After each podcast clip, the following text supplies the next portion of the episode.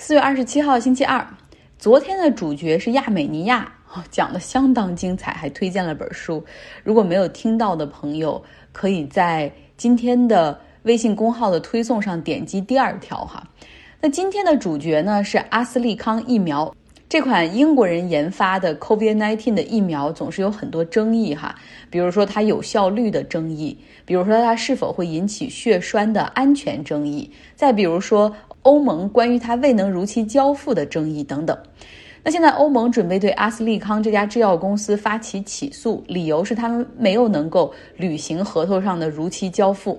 阿斯利康回复说：“你们这简直是没有底线的攻击，他们将在法庭上做出回击。”其实欧盟的疫苗的 roll out 速度明显是慢于美国和英国。那他们认为阿斯利康需要对此负很大的责任，因为阿斯利康明显是优先向英国进行供货。我们之前也说过哈，各国政府和疫苗的供应商合同不一样。那像欧盟，它是在去年八月份和阿斯利康签订了一个纯采购合同，里面提出了要三亿株的采购目标，以及一亿株的就是未来可选。根据时间呢，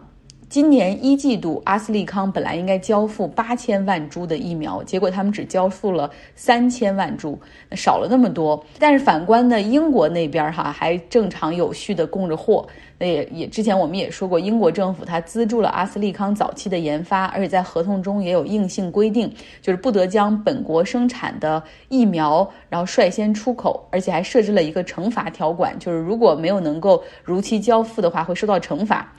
回过头来还是那句话哈，就是欧盟当时在设定这个合约的时候太君子了，太尊重自由市场了。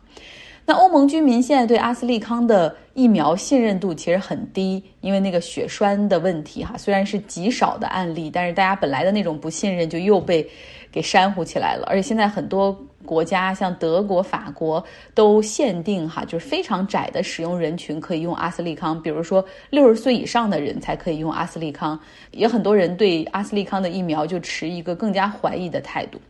不管怎么样，欧盟疫苗的这个。铺开速度很慢，总需要有人来背个锅吧。那与此同时，美国这边已经完成了成年人百分之三十的人口已经完成了两针的接种。那目前看起来，就是美国之前锁定的那些疫苗订单一定是有很多富裕的，尤其是阿斯利康的疫苗。美国虽然通过合同锁定了不少阿斯利康的疫苗，而且美国也有阿斯利康的工厂，但是这款疫苗就在美国从来没有投入过使用。倒不是说因为对这个英国人有什么意见哈，或者是率先保护美国生产的疫苗，或者是说这个怀疑阿斯利康疫苗不够安全，都不是，是因为阿斯利康到现在为止都还没有在美国向 FDA 提交他们的在美国实验的临床数据，所以 FDA 也没有办法去批准它投入使用。那之前呢，阿斯利康还提出来一个。有点无理的要求哈，就是说，他就是说，你看，与其让这些已经制造好的疫苗就在工厂里等着闲置，不如就直接把它运到其他国家更需要的国家去进行使用呢。但是美国的 FDA 没有松这个口哈，那因为你相当于是。如果我批准了你去出口的话，我是一个监管漏洞啊！因为在美国这款疫苗我还没有看到相关的数据。那如果这个未经我批准在美国使用的疫苗运送到其他国家接种，如果出了问题的话，那责任是阿斯利康还是美国 FDA 呢？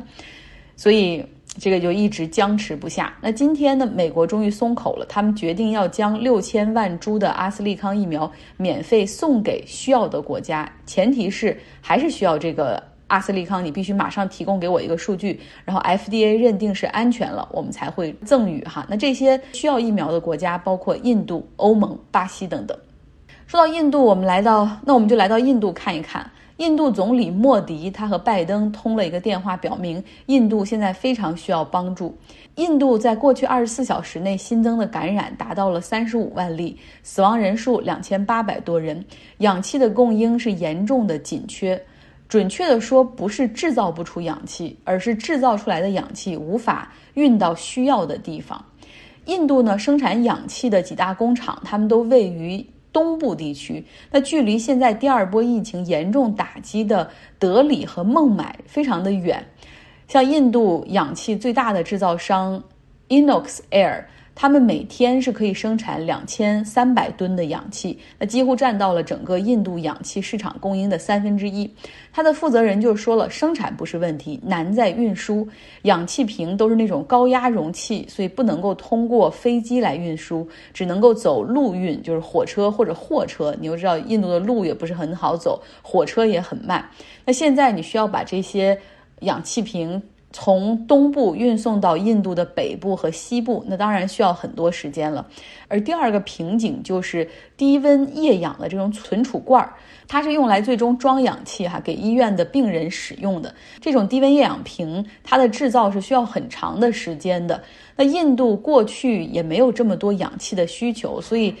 印度没有太多的储备，很多的都用于出口了。那现在基本上是要等医院那边运回空瓶，然后回到厂里面再装上新的氧气，再运过去。那加上路上所耗费的时间，哈，所以我们看到了在德里、孟买地区看呃这些氧气紧缺的情况。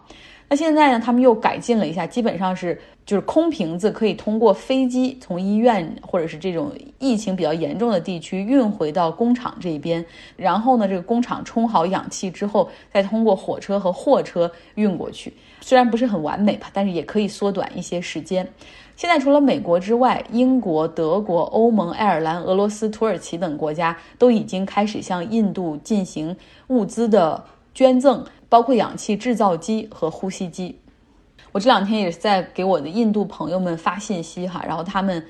都是一个反应，就是忽然之间这个印度的疫情就特别的严重，在三月初的时候，在三月中旬的时候什么都不是问题，就在上两周的时候，忽然之间这个急转直下哈，而这个国家还没有对此做好准备。美国十年一次的人口普查结果出来了，人口是三亿三千多万。比二零一零年增长了百分之七点四，这是一九三零年大萧条以来增长率最低的十年。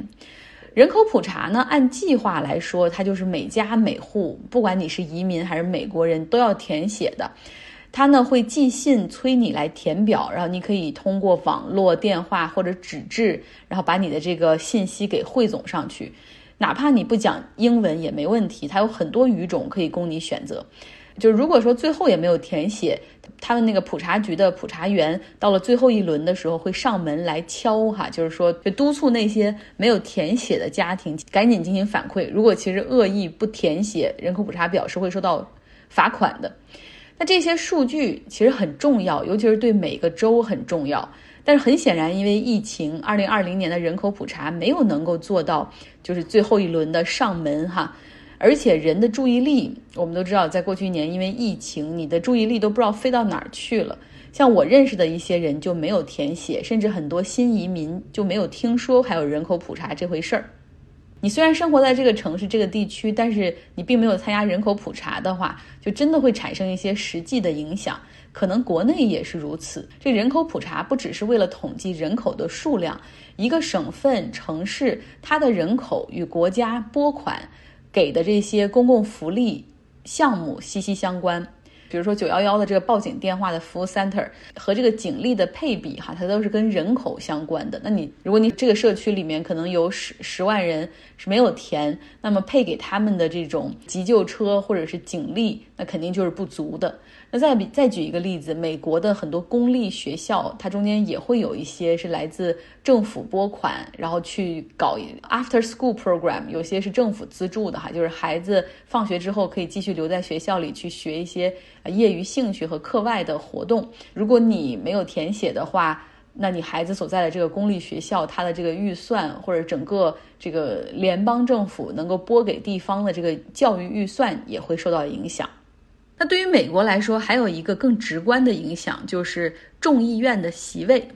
美国众议院总共有四百二十五个席位，在一九一零年的时候，那个时候人口比较少哈，是二十万人，差不多对应一个众议员的席位。那现在呢，人口多了哈，基本上是七十四万，对应着一个众议员的席位。二零二零年人口普查之后哈，根据统计结果，现在。加州虽然是人口最多的州，也是众议员席位最多的州，但却丢掉了一个席位，从五十三个众议员缩减到五十二个。那相比之下，德克萨斯州它增加了两个席位。这并不是说加州在过去十年里人口减少了哈，不是，只是加州人口增速放缓了。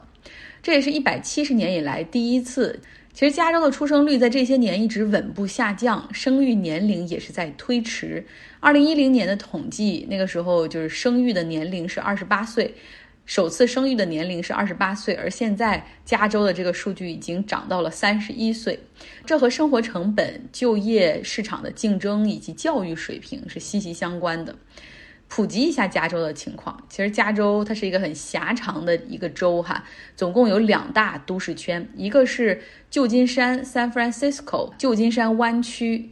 这边的都市圈，它有硅谷、有科技行业、金融行业，很多科研机构、大大专院校。往南走哈，南部加州有洛杉矶 （Los Angeles）、LA 这个大的都市圈，这个里面有娱乐产业非常发达，电影、音乐。还有生物制药，那再往南一些呢，有圣地亚哥，有 San Diego，